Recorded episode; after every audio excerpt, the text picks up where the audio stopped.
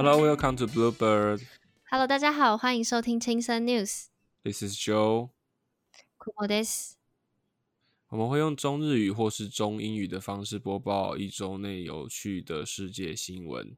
好，最近冬奥如火如荼的展开了哈。那不知道前几集有在听我们国际新闻的听友有没有呃记得我跟库莫有有一个约定哈？这么快就要提约定了吗？我们不先进正式今天的英文新闻吗？因为我们今天新闻其实也是跟冬奥有关的啦，然后就是是跟大家暖场一下说哈，冬奥还是如期举行的。那其实冬奥它最后哦也是由我这边胜出，但是虽然理由很多，大家可以去查一下相关评论，说为什么冬奥最终还是办的哈。这其实有一些背后的文化意涵，呃，还蛮值得去看一下的啦。哈，好，那我们就先来进我们今天的英文新闻。好， Okay. Ban on soul cap spotlights lack of diversity in swimming. Soul Cap 品牌泳帽的使用彰显游泳比赛缺乏包容性。 Alice steering has an afro and voluminous puff nearly impossible to protect in most swimming caps. Therefore, she wants to use the soul cap, an extra large silicone cover designed specifically to protect dreadlocks, waves, hair extension, breasts, and thick curly hair to participate in Tokyo Olympics. And she is not only the first black woman female swimmer on Britain's Olympic team, but also the first athlete required to use the soul cap. But Deering has been forbidden from using the cap in her Olympic debut next week in the women's 10 kilo marathon swim. 爱丽丝·迪林天生有一头蓬松的卷发，这样的发型造成在游泳的时候几乎没有任何的泳帽可以保护迪林的头发，因此她希望使用 s o Cap 设计的泳帽参加比赛。这种泳帽是由特大的细原料组成的，专门为各式各样的辫子头、有接发需求的发型以及又厚又卷的头发所设计的。迪林不但是第一位代表英国参加奥运游泳比赛的黑人女性，也是第一名在奥运上要求使用这种特殊设计泳帽的选手。但是迪林早在奥运举办前就被通知，比赛当天不可以在十公里的马拉松游泳比赛中使用。 FINA, which oversees international competitions in swimming, rejected the application from British makers of the soul cap for use in the Tokyo Games, citing no previous instance in which swimmer needed caps of such size and configuration. It also wondered if the cap could create an advantage by disrupting the flow of water. 监督国际游泳比赛的国际游泳总会拒绝来自英国的品牌 Soul Cap 所制造的泳帽 参加东京奥运赛事，并表示在此之前没有人要求要使用这样大小与设计的泳帽，所以不确定是否会因为泳帽的造型特殊造成比赛上的优势。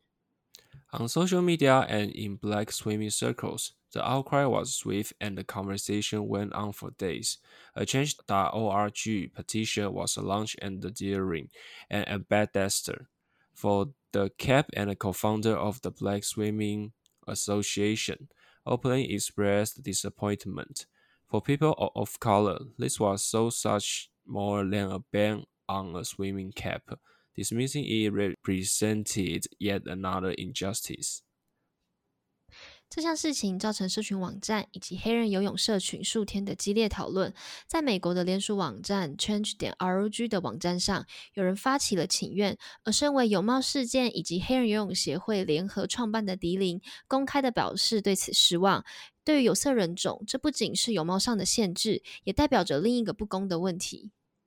嗯，在在呃呃，库莫，你在看到这则新闻之前，有意识到这件事吗？就是有，因为因为其实除了这一件就是不公平的待遇跟做法之外，我还蛮关注奥林匹克运动场下其他的一些性别歧视或者是这种种族歧视的新闻。但是针对这种呃泳帽，或者说适合但我很不，但我，很不懂为什么，就是我到现在也没有看到奥林匹克官方给出来他们的很正式的回应是什么，就是我还是不懂，就是就算他们说不能用，但我不不懂 why。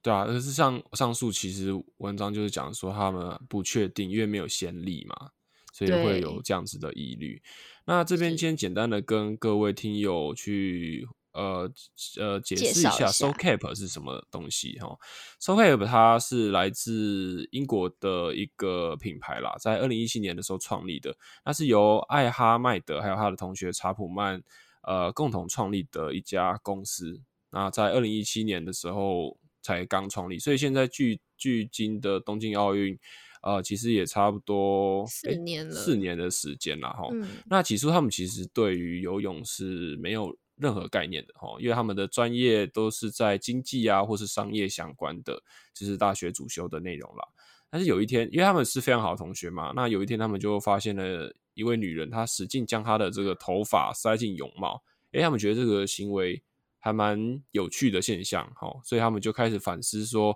诶，这个会不会跟我们所平常说的黑人不会游泳这件事情有一些相关？他们开始跟他的这个身边的姐妹们啊，或是妈妈啊，就是女性啊，或是他的朋友圈去讨论这个问题，然后后来才发现说，真的有这个问题，说黑人不游泳有一个很大的问题，来自于说他们常常找不到适合的泳帽，或是说他们的发型并不是这么的适合。呃，在一般的市面上的一些泳帽，对，其实泳帽耶对于他们的头发不是这么的友善嗯，要么你就是很蓬很卷，要么就是编成那种脏辫啊，或者是辫子头。对对对，因为脏辫有一个很常见的一个说法啦，因为其实我们看到很多的呃嘻哈的歌手，或是是有一些黑人会有这样子的发型，我们应该叫空肉空肉哦，就是玉米啊，然后肉就是那个牌的那个肉啦 R O W 哈、哦，就是你们可以去听友有兴趣可以去查一下，它其实就是编辫子的一个手法，那它是一个非常呃传统的方式，就是为了要其实很长都是为了要让头发保持清洁，或是说，因为像很多的亚裔或是黑人，他们来自于水资源比较不那么丰沛的地方，所以洗头会变成一件比较麻烦的事情。啊、所以他们就会编那样的辫子头，以致就是可以让他们不用这么长洗头啦。但是空绒它可以让你的头发比较贴及的头，然后戴泳帽也会比较方便，但是它会有渐渐会有破坏发质，或者是让头发造型失去原本样貌的的疑虑。所以其实在这一次的上述讲到的迪林，他为了要使用，为了不想破坏发质或者是改变头发造型，所以提出了这个要求，这样子。是那所以 Soul Soul Cap 的推出也可以了解到说，黑人其实他们天生的发型啊、其实在游泳上是有相当的不便，所以才会有这样子的产品出现啊。那其实它也算是新创公司啦，嗯。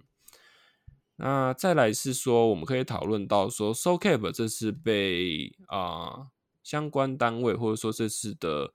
奥委会去禁止这件事情，其实我们可以回去推估游泳这件事情。之前有看那个亚森罗平嘛，就是库某之前推荐我看的那一部剧嘛，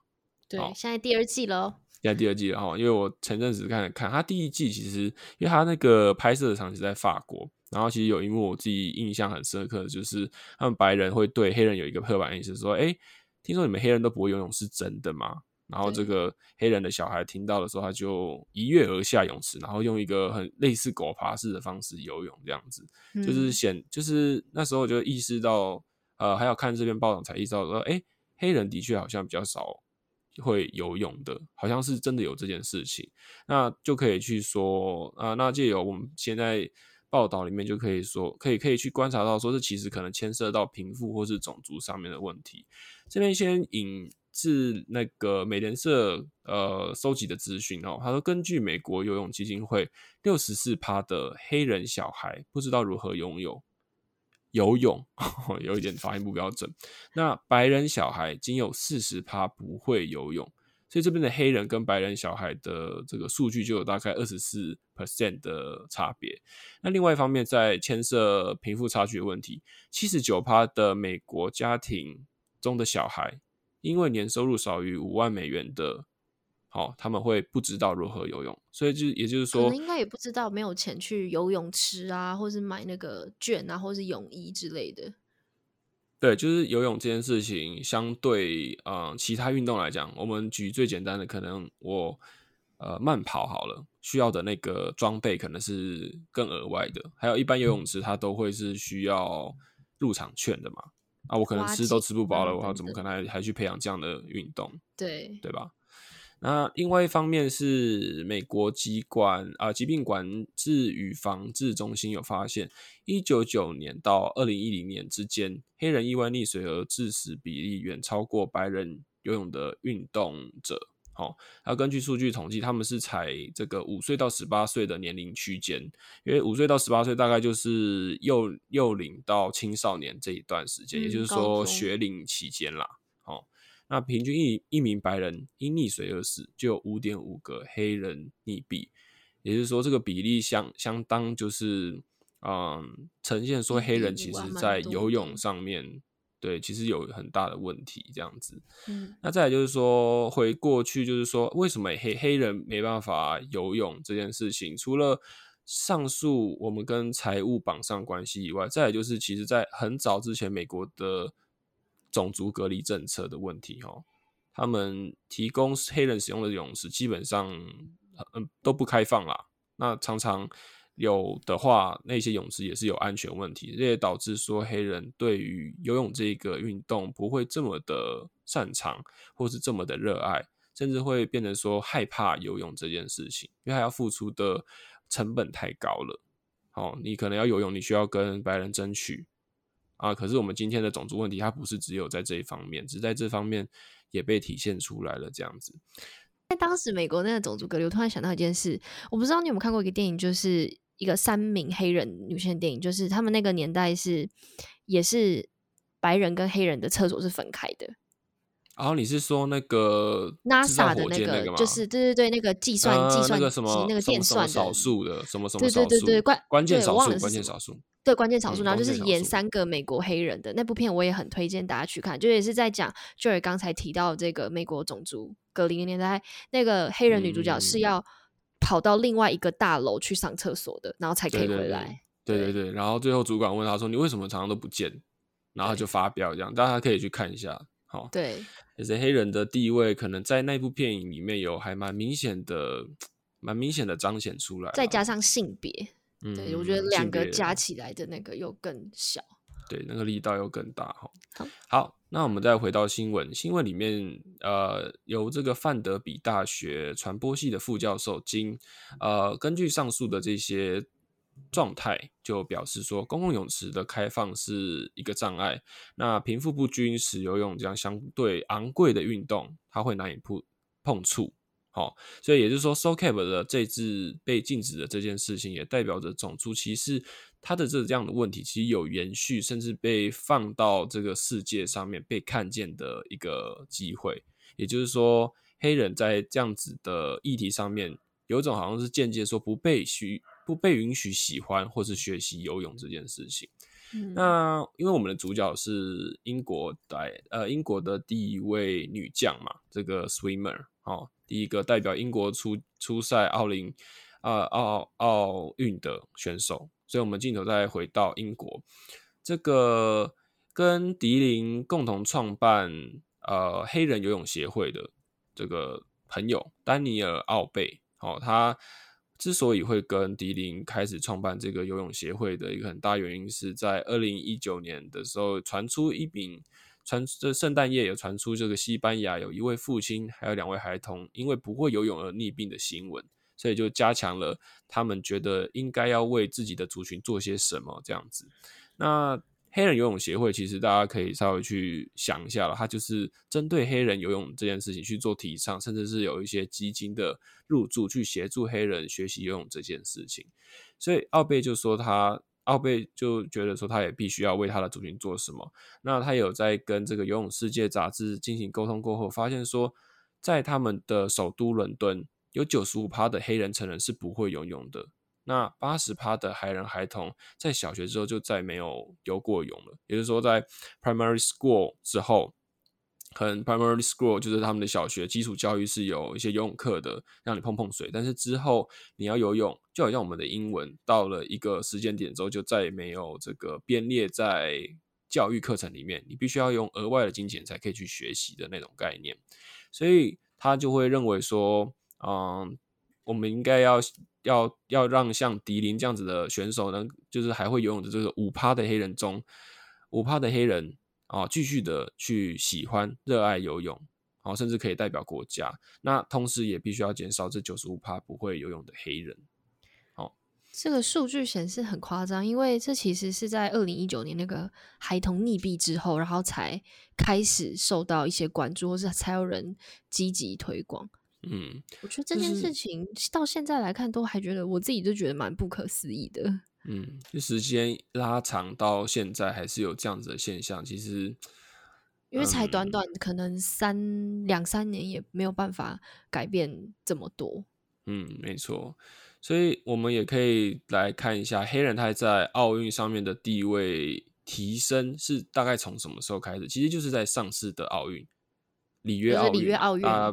有没有印象？里约奥运其实那时候也是一个蛮庞大的一个盛事哈。啊，相距现在已经五年了。那当年的美国籍的选手叫这个席梦曼纽，那她是第一个黑人女性哦，代表美国。参加游泳的选手，然后有获得二金二银的好成绩，才在有色人种的游泳圈占有了一席之地。也就是，也也是这就是就是第一次让黑人，嗯，在国际上面的游泳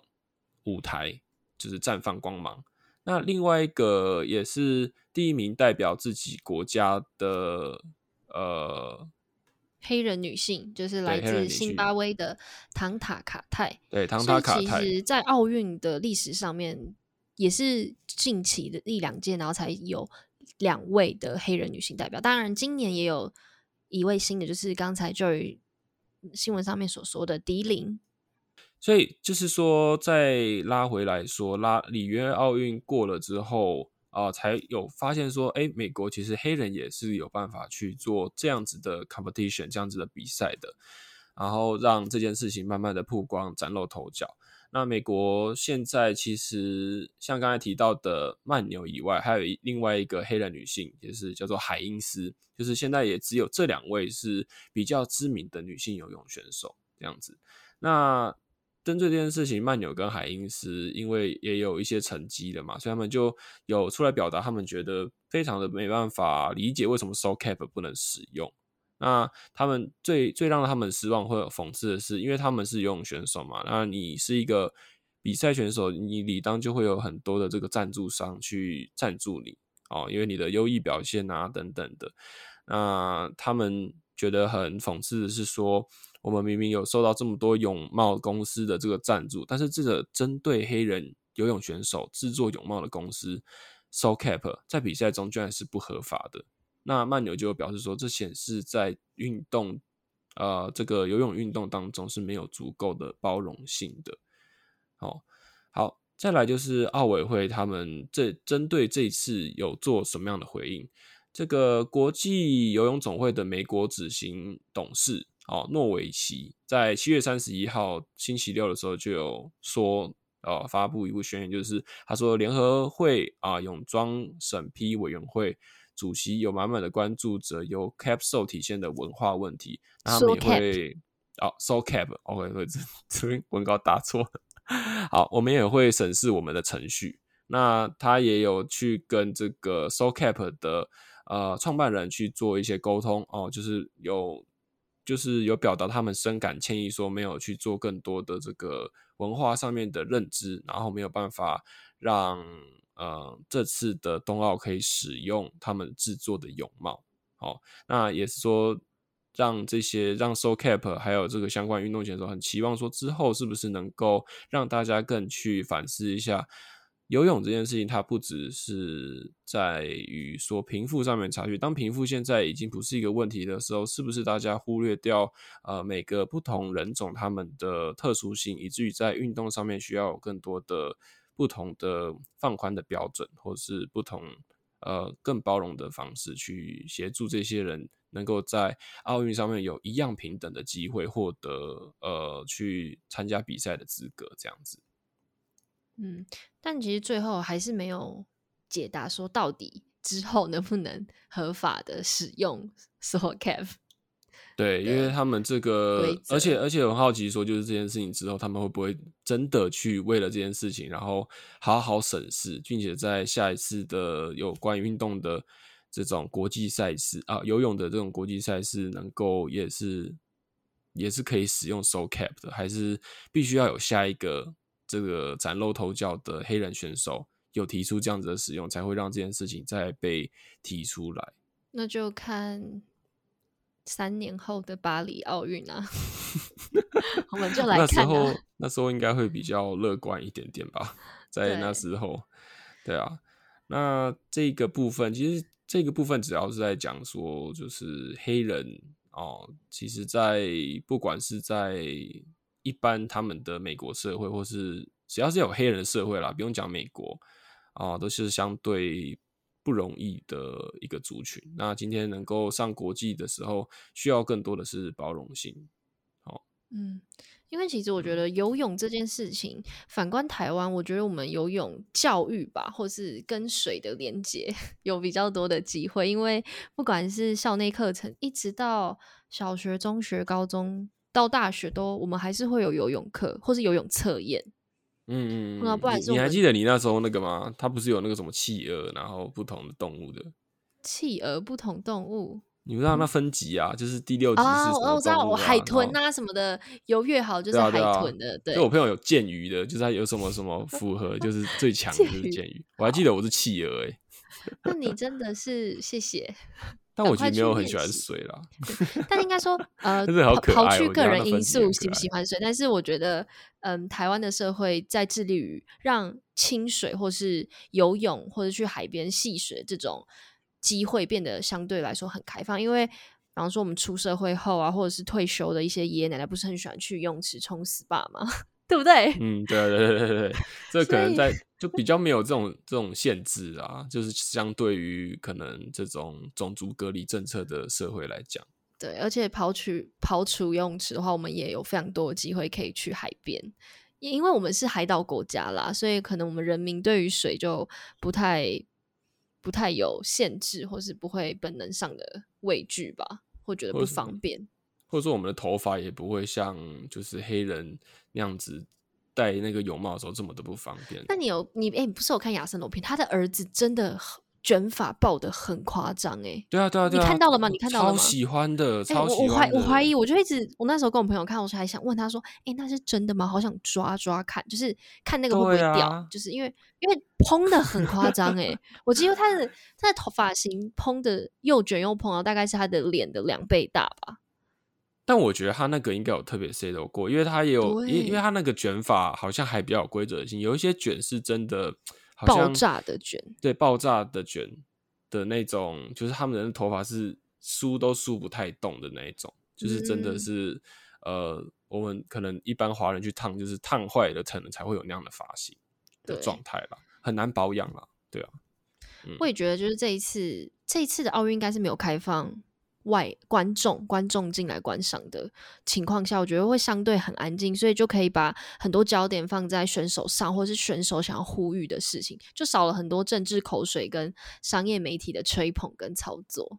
所以也我好像也很难断定说冬奥这件事情到底是好还是不好吼。你是说他的举办是不好的吗？你是说它的举办到底是好还是不好？因为就是不好，就是因为疫情的状态啊。那另外好的方面就是让运动员还是有这个机会站上舞台，对啊，很专注，让大大家还是看到。对嗯，对啊对啊，我觉得还是蛮感动的啊。对啊，不然志渊哥哥再晚个两三年，他可能真的就不行嘞。对他就已经四十岁了啊，对不对？但是他如果他再晚个两三年，他四十二，我我真的我看到他走走进球场，我就会哭哎、真的是要都哭的那种等级，就相当感动。那个年纪越大，那个对于他们身体的负荷还有专注力，都还是有相当的那个压力压啦力啦。嗯那冬奥冬奥知识小抽考，你知道这一次台湾目前得到多少奖牌了吗？二金二银四铜吗？谢谢，不是，是我我看到贴文是是十一面，二金四银五铜。哦，我因为今天又有一个啦拳击啦，那个今天又有一个那个哦，拳拳击是今天的吗？我觉得呃他不是昨天就说天一定至少有一门一名铜牌，一瓶铜牌了。可是如果他今天又赢的话，就可以金牌或银牌啊。啊，对对对对对，对，然后那你等于是说我们。你已经看了十次颁奖，那除了奖牌之外，你有没有注意到，就是递完奖牌之后会有一个花束，就是它会因为哦像我们毕业典礼的时候，不是会有一个捧花？你有看到那个花束？哦，很小完全没有完全没有注意到。那你让你看颁奖都在看什么？我看颁奖就是在看那个国旗歌国旗还有看选手的那个表情啊，好，然后我不会特别注意到他们手上有拿花束诶、说实在的，因为那个花束，其实我那时候在看，因为我每次颁奖除了边哭啊边听歌，我就一直在看那个颁奖。我想说，为什么每一天的那个花束都是一模一样的？然后怎么那么小啊？是不是很小气呀、什么的？然后 后来我就有去他们的官网，就是了解一下。你知道那个花束它代表一是那一小个花束，他们不是有一个那个呃吉祥物吗？就是那个 u l i k a l a 就是那个吉祥物的后面、说那两只插着，对，插着三朵花，其中分别是来自福岛县的桔梗，还有宫城县的向日葵跟岩手县的龙丹花。那嗯因为 这三个呢，它其实象征着是日本从二零一大地震发呃发生以来重新再站起来的意义。因为当时受灾最严重就是这三个城市，啊？所以你知道吗？就是在就是有点意义，就是说，如果这三个城市严受灾户最严重的，他们都挺过了，然后他们的土地能孕育出这么漂亮而且坚强的花的话，那对于全世界来说，就是一个日本已经挺过来的证明。嗯嗯嗯对嗯，因为像福岛就是当初的那个核能受核灾的那个最严重的那个地方，所以当是时我记得台湾都还有一些争议，说要不要开放他们那些的核实。哦，这这个是正式话题，这个如果大家有兴趣可以再密，这个是一个政治话题。简单来对讲，就是福岛那时候其实受到一个很大的这个核能灾害，核辐射的世界影响啊，甚至台湾也开始掀起废核的这个话题。对对啊，因为我们都是处于在地震带上面呐、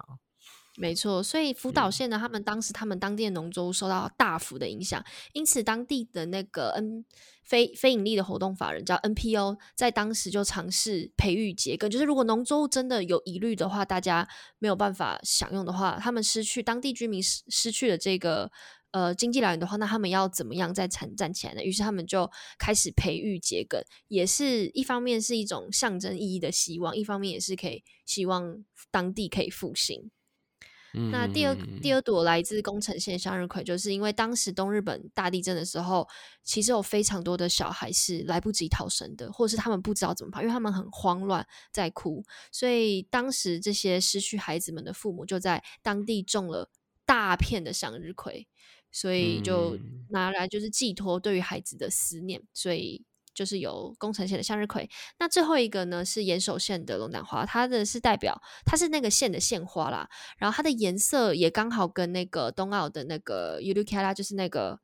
呃吉祥物未来嗯。永远的那个颜色是一样的，所以就把这三朵花就是扎成一束，然后绑上绑在吉祥物后面，然后给颁给每一位选手。我觉得这个日本人的小细节就会你知道，对很，其实其实像我这种比较呃肤浅的，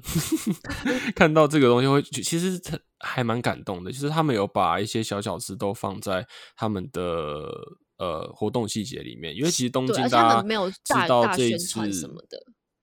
对他们这次东京办奥运有一个很大的原因，也是因为呃，东京它有一个不死鸟的称号，就是他们之前也是有度过好几次这种大灾大难，但是还是有回来。那奥运它有象征的，就是要告诉世界说，我们东京不会因为疫情的关系然后就倒了，甚至说借由奥运的方式，然后让大家再看一下东京再站起来的那个状态。对，因为他啊们这一次其实是他们上一次举办奥运是在一九六四年，然后他们在开幕会上面的那个那个奥奥奥运的那个五五轮的那个象征，也是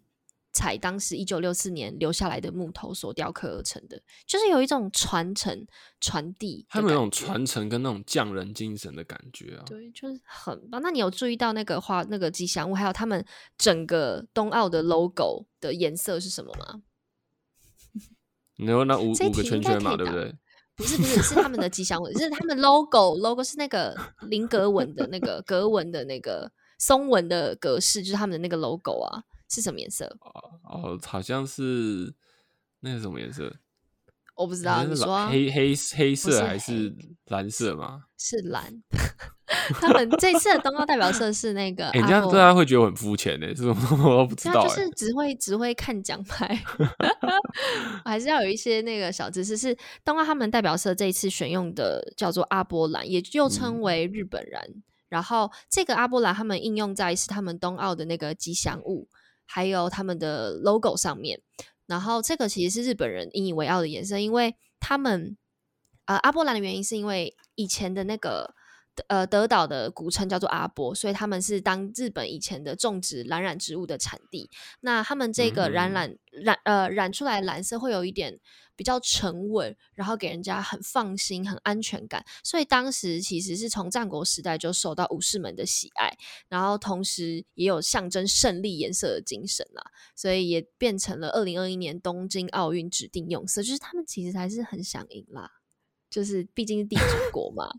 对啊，对啊，他们说那个巧思都放在那种很细微的地方，很细细到如果没有去拆解，就是你什么都不会知道。你去错过很拆解啊对，你会发现说日本他们的那个精神很很怎么讲，很具代表性啊。他们那种就是小小小心翼翼的，或是那种很怎么在这种小小地方都会很很很很注重的那种感觉。By the way，他们在这个这次奥林匹克最想赢的项目就是棒球。他们如果就是跟他们的棒球代表队说，如果你们得第得到第一名的话，加码一点五亿日元，非赢不可诶、就是那种。然后他们现在的分组都是第一名，然后前几天打败了美国队，所以目前是以第一名升上去的，都是九局嗯下半或十局逆转这种，